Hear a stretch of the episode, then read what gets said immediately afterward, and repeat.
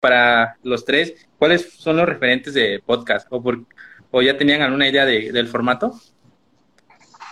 Mm, bueno, de mi parte en esta cuestión de los podcasts tenía de formato otros que no eran de fisioterapia, pues en ese momento. Ya cuando me fui adentrando en el proyecto Común, ya fue cuando conocí más podcasts en relación a fisioterapia y algunos de los que a mí me gustan mucho son, por ejemplo, el de Mega Kinesiología, que fueron la asociación que nos invitó por ahí en Spotify, lo pueden escuchar y en, en YouTube. También está el de League Fisio, no quiero decir nada, pero por aquí hay alguien que hace también lives, que yo también ya lo había visto de antes aquí, Brasil también. Eh, lo pueden escuchar también a él en, en Spotify, recuerden. Eh, también está Adictos a la Fisioterapia, que me gusta mucho ese podcast. Y en recomendación así general, en especial para estudiantes, la UNAM, eh, el, el, Departamento de Fisioterapia, tienen un podcast que lo pueden ustedes buscar en Spotify y en YouTube. Se llama así Fisioterapia UNAM le pueden dar clic y manejan, manejan muchos episodios. Y ya para finalizar, también tengo otro que me gusta mucho, eh, que se llama Cerebros en Desarrollo, que es de aquí de, de Facebook. Son unos eh, neurólogos de la Ciudad de México, del Hospital Pediátrico por ahí, que se dedican a hacer lives informativos para padres de familia y público en general acerca de la epilepsia, trastornos, etcétera.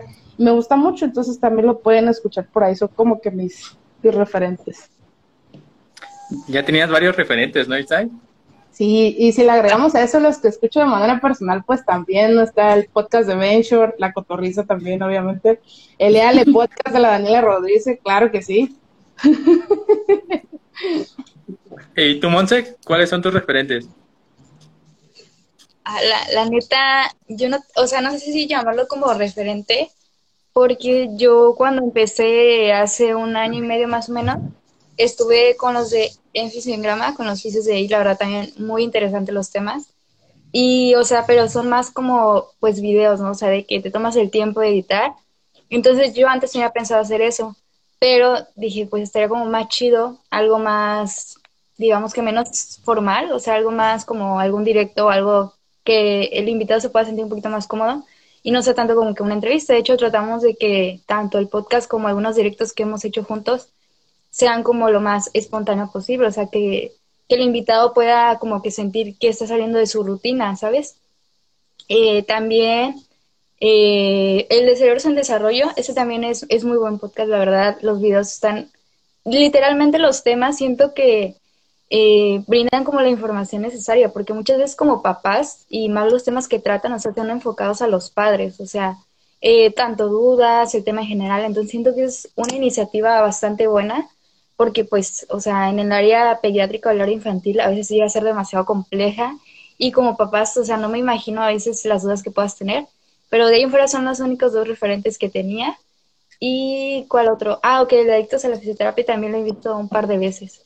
Pero de ahí en fuera, hasta ahorita creo que he empezado a ver más fisios haciendo este tipo de contenidos, lo cual está muy chido porque sí se necesita realmente que el área tenga un enfoque diferente y de ampliar el conocimiento. Pero pues, a ver qué pasa. Si se anima más gente, ya conoceremos más gente en esta parte. Sí, los videos de Fisiograma también los vi. Y bueno, ya entrevisté a Cristian, así que ya más o menos sé cómo va su formato de ellos. Ahora, Fer, ah, ¿tus referentes cuáles eran? No, hombre, me siento bien ignorante al lado de haber escuchado lo de ustedes.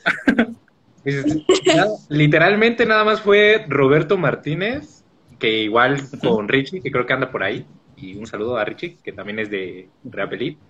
Este, lo habíamos platicado de esa forma. Y ya de ahí pues empecé a ver un poco la cotorriza y eso es todo. No, en realidad no he visto podcast de fisioterapia. Por ejemplo, los que vi alguna vez, y por cierto me ignoraron, fue el que tenían ustedes dos. Alguna vez ah, me ignoraron en el Cora.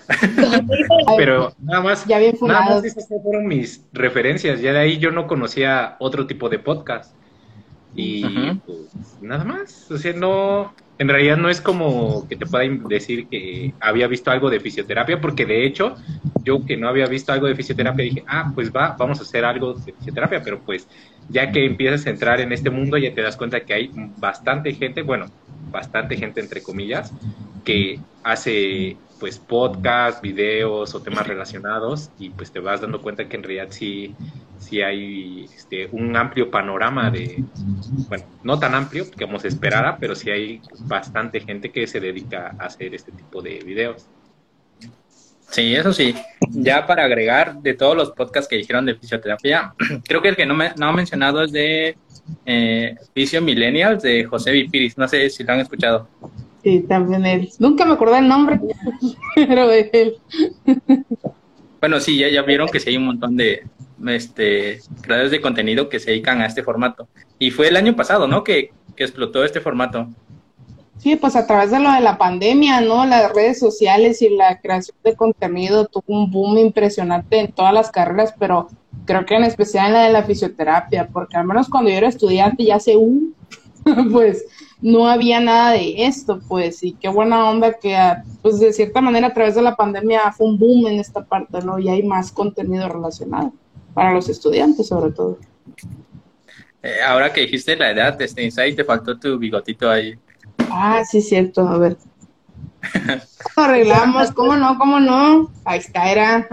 Mono no que no. Sí, lo había considerado ponérmelo, pero dije, me, dio vergüenza porque dije, aquí está Fer, va ese chivato loco que está poniendo ahí el, un bigote, pero pues ya que dijiste, pues ya, quitamos.